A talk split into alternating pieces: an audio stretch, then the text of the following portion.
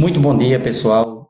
Nas duas últimas aulas, tivemos a oportunidade de discutir as novas tecnologias da informação e da comunicação, as conhecidas NTICs, e sua interface com a escola e a ação docente.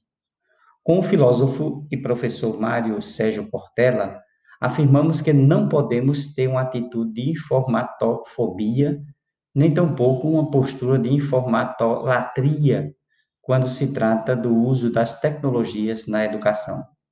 Entretanto, devemos fazer uso das novas tecnologias para, ao mesmo tempo, facilitar e promover celeridade ao processo de ensino e aprendizagem.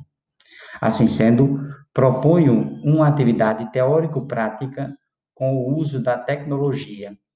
Vocês irão produzir um podcast, cuja temática será a sala de aula e os desafios da informatofobia e da informatolatria. O objetivo do podcast é informar aos ouvintes sobre a necessidade do uso racional e pedagógico das novas tecnologias na escola, evitando, portanto, a informatofobia e a informatolatria em sala de aula.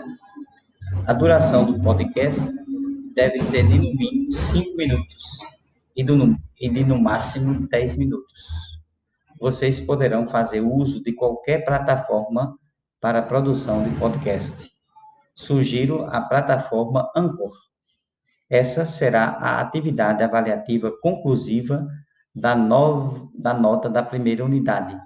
Vocês têm até o próximo sábado, 10 de março, para postar o podcast no Mudo. Bom trabalho.